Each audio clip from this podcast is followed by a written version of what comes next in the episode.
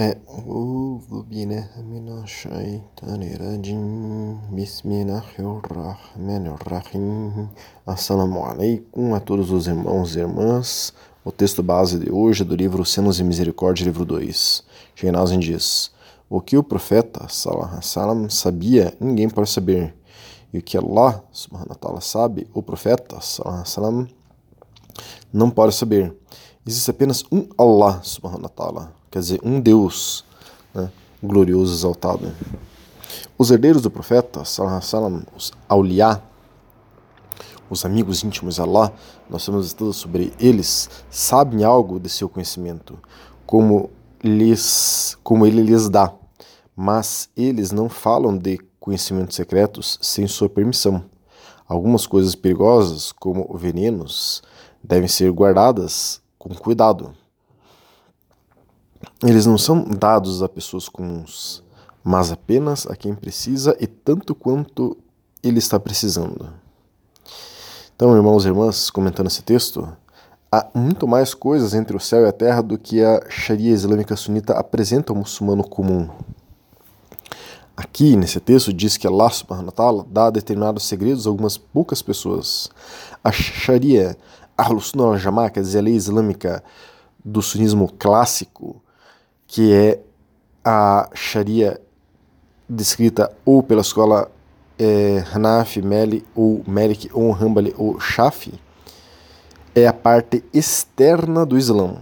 Já trouxemos aqui o Hadith Qudsi, que sai entre os 40 hadiths de Manawawi, no qual é relatado, perdão, esse hadith não é Qudsi, é um dos 40 hadiths de Manawawi, no qual é relatado o encontro do profeta Muhammad sallam, é, com o anjo Gabriel. Neste é, hadith, é, o anjo Gabriel sallam, lhe pergunta o que é o Islã. O profeta sallam, diz que o Islã é dividido em Islã, Iman e Ihsan. Islã, ou Sharia Ahl-Sunnah Jama'ah, é a parte externa do Islã Iman é a parte interna, intermediária do Islã, e Ihsan é a camada mais profunda e interna do Islã. Nas mesquitas, mal e mal ensinam a camada mais externa, mas há muito mais sobre o Islã do que o muçulmano médio e os eruditos sabem ou ensinam. O mundo celestial está aqui, permeando o mundo material que vivemos. Nós temos tudo sobre o mundo celestial, e há outros universos permeando o nosso nós temos tudo sobre os universos. Desta interação, fenômenos que aparentemente são inexplicáveis acontecem. Algumas pessoas entendem, mas são poucas. Por isso, vamos tentar entender algo que é o nosso tema de hoje. O que é milagre no Islã? Tomemos um artigo de Fethullah Gulen, que é um teólogo sunita clássico é, da, aqui da Maturidi, da é, Madhab é, Hanafi, que é exatamente a mesma que a nossa. Então o artigo dele tem cerca de 13 páginas. É, então a gente terá um estudo sobre o que é o milagre, parte 1, e o estudo o que é o, o que é um milagre no Islã, parte 2, inshallah. Então vamos para esse que é a parte 1. Fica difícil resumirmos tudo aqui em um único estudo, como é um artigo grande de 13 páginas. Então, como é muita coisa, teremos aqui uma síntese para essa primeira parte, da primeira parte. Né? O artigo começa assim: Karamá, maravilha, e Muzija, milagres. Antes de explicar o Karamá, uma vez que há grande semelhança entre ele e os milagres, Muzija, em relação à sua ocorrência, examinaremos primeiro os milagres. Derivado da raiz do verbo azajá, que significa aquilo que as pessoas não podem imitar, um muzijá, milagre, é o estado, evento, palavra ou atitude extraordinários que Allah subhanahu wa ta'ala cria na, nas mãos de um profeta para mostrar a verdade da profecia confirmar a religião e gerar convicção e contentamento no coração dos crentes. Está além do poder e da capacidade de outras pessoas. Um profeta opera o milagre de acordo com a vontade de Allah subhanahu para demonstrar sua profecia de uma maneira inegável e indiscutível. O milagre é criado por Allah subhanahu não pelo profeta. O Corão, outras escrituras divinas e as tradições proféticas mencionam numerosos milagres operados pelos profetas e referem às consequências de acreditar ou não neles. Então, só abrindo parênteses aqui, nós temos já três estudos sobre os milagres do profeta Muhammad. Salam. Quem quiser pode nos solicitar estes e todos os estudos que nós mencionarmos. Quanto a karamá, maravilha, essa palavra é derivada de karam, cuja raiz significa honra e generosidade. Karamá é usado para designar estados, palavras, atos e efeitos, ou efeitos, perdão, extraordinários exibidos pelos Auliá. Auliá quer dizer, são os amigos íntimos Allah subhanahu wa. Uma outra maneira de se referir aos sufis, aqueles que chegaram de fato à completude do que é ser sufi. Né? Então, é, karamá é esses estados, palavras, atos e feitos extraordinários exibidos pelos auliá através da vontade e criação de Allah subhanahu wa ta'ala. Para dar uma descrição mais detalhada, os estados extraordinários exibidos pelos profetas para demonstrar sua profecia são milagres, enquanto tais estados exibidos pelos auliá, que conseguiram purificar suas almas e refinar seus corações em adesão à verdadeira religião, o Islã, são considerados maravilhas, ou karamá. Estados e atos extraordinários semelhantes podem às vezes ser testemunhados em algumas pessoas por algumas pessoas que não acreditam nem aderem à verdadeira religião. Mas esses atos e estados são chamados de perdição gradual, pois geralmente fazem com que as pessoas injustas, dissolutas e pecadoras desçam gradualmente à perdição. De outro ponto de vista, uma maravilha karamá é um milagre extra, com um dom de Allah subhanahu wa com o qual ele honra seus servos que o amam e obedecem, que ele, subhanahu wa honra com o karamá, a quem ele ama.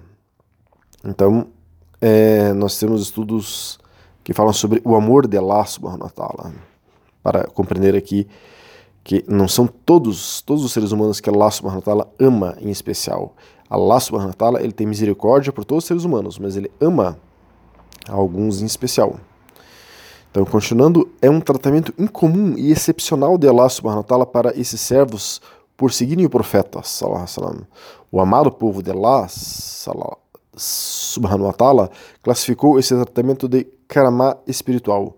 O karamá espiritual, ou maravilha, é a soma da crença perfeita, boas ações, conhecimento sólido de Allah subhanahu wa ta'ala, amor sincero por Allah subhanahu wa ta'ala e devoção perfeita por Allah subhanahu wa ta'ala e conexão com a verdade suprema. O povo de Allah subhanahu wa ta'ala, os auliá, costumam referir-se a esse estado, que é uma dádiva de Allah subhanahu wa ta'ala, quando falam karamá. A profundidade no conhecimento e os esforços para disseminá-lo a eficácia nos esforços para guiar os outros, os esforços para amar Allah subhanahu wa ta'ala e fazer com que os outros o amem, e a resolução e o desempenho exibidos para permitir que a sunna de Muhammad sallallahu alaihi wasallam floresça em todo o mundo, também podem ser incluídos como exemplos desse tipo de presente divino ou karamá. Quanto às maravilhas que estão além das leis normais da vida e da criação, elas consistem em certos desempenhos extraordinários, como aumentar um pouco de comida ou bebida sem fazer nenhum acréscimo, ser capaz de permanecer com fome por dias sem comer ou beber nada, percorrer grandes distâncias em muito pouco tempo, estar presente em vários lugares ao mesmo tempo, andar sobre a água sem afundar e mover alguns objetos de longe, entre outros. O povo de volta de Allah subhanahu wa nunca considerou tais performances como uma virtude, nem as buscou. Se Allah subhanahu wa cria tais coisas em suas mãos, eles tentam escondê-las. Além disso, alguns deles compararam tais maravilhas a brinquedos de crianças e nunca lhes deram importância. O respeitado Wali, quer dizer, Wali é o amigo é, de Allah, né? então Wali é amigo de Allah. Auliá é os amigos de Allah, é, Auliá é plural de Wali. Então, o respeitado Oli, erudito Ahmed al-Rifaya, mufti, teólogo e sufi do século XII, é, do Egito, sustentou que tais maravilhas deveriam ser mantidas ocultas, e ele enfatizou a disseminação do caminho do profeta, que a paz e as bênçãos estejam sobre ele. Alguns outros, com a mesma abordagem, consideraram Karamá como voar no ar e andar sobre a água como atos de alguns animais, e enfatizaram que o principal Karamá é ser capaz de buscar constantemente o bom prazer e aprovação de Allah subhanahu enquanto tentam permanecer distante de outros Karamá. Eles faziam súplicas dizendo: Ó oh Allah, favorece meu segredo com a familiaridade de tua essência, e não me tece como alguém que está familiarizado com os teus segredos. No entanto, sempre é possível que aqueles que ainda não foram capazes de purificar completamente suas almas caiam na verdade, na vaidade e no orgulho. Por essa razão, se tal dom e desempenho, que é considerado fruto da proximidade com Allah Todo-Poderoso, faz com que alguém se afaste dele, então deve ser mais prudente manter o coração distante de tudo, inclusive dos prazeres espirituais, além de sua aprovação e bom prazer puramente pela causa de Allah subhanahu wa ta'ala. No entanto, milagres, que é muzijá, não são como maravilhas, karamá. Em primeiro lugar, uma vez que os milagres são exibidos para confirmar um profeta em sua missão profética, para silenciar o lado oposto e reforçar os crentes, eles dizem respeito à natureza do mensageiro, e o mensageiro é obrigado a exibi-los, exibi os milagres, né, quando necessário, pois a profecia é um dos pilares básicos da religião e o suporte mais importante da vida religiosa. Milagres são concedidos para chamar a atenção para esse pilar e suporte, e eles são capazes de silenciar a oposição. Os milagres têm outros benefícios, como fortalecer os crentes, oferecer uma prova de verdade na mensagem divina para aqueles que são sinceros em sua busca pelo caminho reto e privar os incrédulos obstinados de seus argumentos de negação. É por todas essas razões que os profetas são obrigados a realizar milagres. Numerosos, numerosos livros foram escritos sobre o significado, conteúdo, tipos e verdade dos milagres. Shibli Numani, mufti e sufi do século XIX, escreveu: Assim como o mundo natural tem disciplinas e leis próprias, manifestadas em tudo o que acontece nele, como a alternância do dia e da noite, da primavera e do inverno e do desabrochar das flores nas primavera, na, na primavera, é, as árvores produzindo frutos no verão e o movimento harmonioso de algumas estrelas no céu, assim também o mundo da espiritualidade tem leis e regras particulares a ele. Da mesma forma que o Sol, a Lua, as estrelas e os eventos que ocorrem na Terra exibem continuidade de acordo com certas leis que foram designadas para cada um, orientação e desvio, misericórdia e punição, o Karamá e as, as maravilhas, né, que são como milagres dos Auliá, e as realidades relacionadas a ele ocorrem de acordo com certas leis divinas. Os profetas são escolhidos por Allah subhanahu wa ta'ala e enviados no tempo em que ele quer. As pessoas aceitam ou rejeitam. Aqueles que o aceitam e creem são salvos, enquanto os outros que os rejeitam sofrem perdas e castigos. Como dimensão da luta entre os profetas e aqueles que os rejeitam, Allah Todo-Poderoso cria certas maravilhas que estão além da nossa capacidade nas mãos daqueles perfeitos que Ele escolheu e nos enviou como seus mensageiros. No entanto, assim como somos incapazes de saber completamente como as flores nascem na primavera, ou como as árvores produzem seus frutos, dos quais precisamos, ou como algumas estrelas se movem em torno de suas órbitas designadas, ou porque as árvores crescem a partir de sementes, ou como as sementes são formadas, ou a natureza exata da misteriosa relação entre os corpos e o sustento que ingerimos, também não podemos compreender totalmente ou exatamente por que os profetas são escolhidos como profetas enviados em momentos diferentes. Só podemos saber o fato de que algumas pessoas são escolhidas e enviadas a certas pessoas com a missão de profetizar e que realizam revoluções importantes, concentrando-se em questões básicas como a crença e a vida religiosa. Na verdade, é um milagre que os profetas surjam como profetas. E todos os estados e suas maneiras são provas silenciosas de sua missão profética. Aqueles com os olhos abertos imediatamente os conhecem e os compreendem sem precisar de outro sinal. Aqueles que não são surdos os conhecem por suas mensagens. Aqueles que são capazes de usar seus intelectos os confirmam, mas sempre houve outros com um nível mais baixo de visão, audição e compreensão. Portanto, para privá-lo, para não privá-los de conhecer os profetas, Alá Todo-Poderoso criou milagres que os guiariam e silenciariam os negadores. Na verdade, milagres foram exibidos para essas pessoas.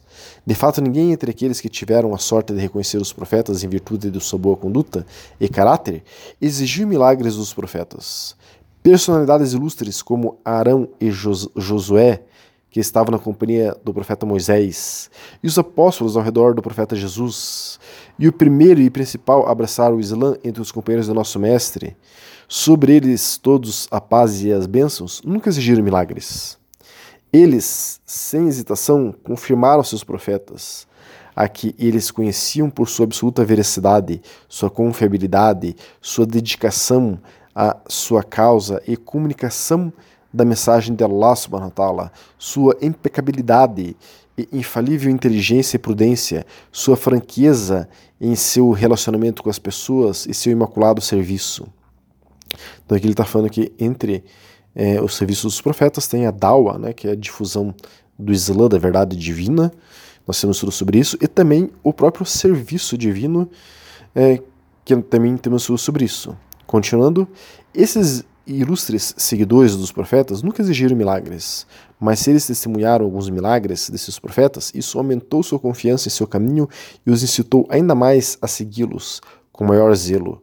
Quanto aos outros, como os Nimrods, faraós e Abu Jalas, Abu Jal foi o mais obstinado e impiedoso em oposição ao profeta Muhammad em Meca. A Abu Jahl que significa o pai da ignorância, foi o nome dado a ele pelo profeta.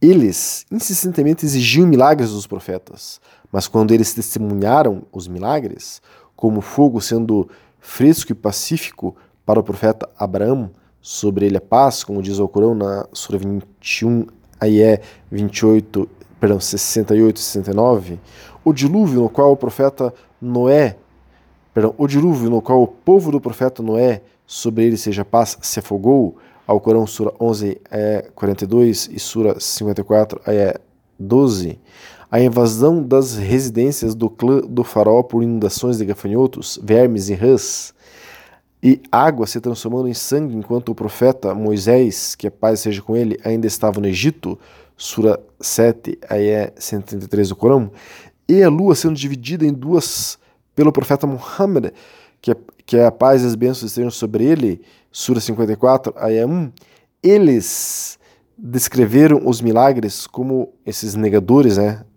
de Allah, descreveram os milagres como mágicas e continuaram em sua negação obstinada. Houve, de fato, aqueles que vieram e acreditaram entre aqueles que testemunharam esses e outros milagres semelhantes mas os outros que insistiram em sua negação não abandonaram seu caminho de negação. No entanto, depois de ter atribuído dezenas de páginas ao significado, conteúdo e natureza dos milagres, milagres Shibli Numani é, então dá a resposta às objeções levantadas por alguns sobre os milagres. Ele resume suas opiniões da seguinte forma: um milagre é uma realização extraordinária criada por Allah subhanahu wa ta'ala nas mãos de uma pessoa que foi distinguida com a profecia e que possui suas características básicas. Não é possível para nós perceber como ele realmente ocorre. Embora os milagres sejam extraordinários, eles não são impossíveis.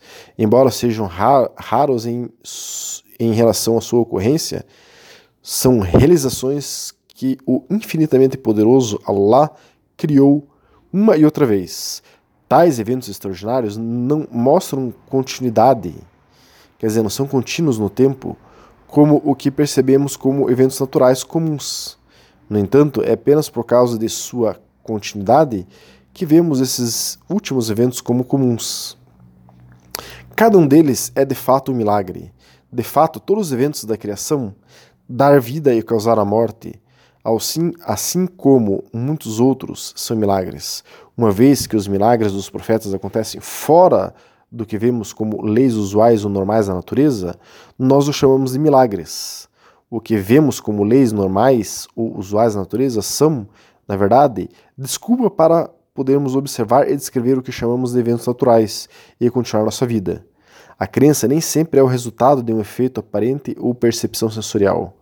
Ver é algo, enquanto compreender é outra coisa, e avaliar nossas percepções sensoriais é completamente diferente de ambos. Quanto à crença, é um espírito ou sentido que a vontade divina acende na consciência de quem pode avaliar, livre de qualquer preconceito. Ninguém pode acendê-lo por meio de causas aparentes. O surgimento disso no coração ou na consciência depende em parte de estar aberto a acreditar no invisível. Os arrogantes e obstinados, os negadores injustos, os comentaristas distorcidos e aqueles que rastejam na rede de falsas imitações não podem de modo algum alcançar a crença, a menos que uma ajuda divina extra lhes venha que é quando Allah subhanahu wa manda um milagre né, para as pessoas, para que essas pessoas que são esses negadores e arrogantes acreditem nele. Allah subhanahu wa dá chance para todos acreditarem nele.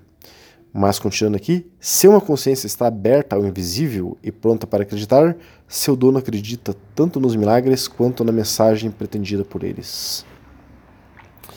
Então, assim encerramos por hoje a parte 1 do estudo sobre o que é milagre no Islã. Inshallah, em breve traremos a parte 2 para que um estudo fique próximo do outro e seja fácil de ser completado por todos que nos acompanham. Que Allah subhanahu wa ta'ala abençoe a todos. Assalamu alaikum wa rahmatullahi wa barakatuh.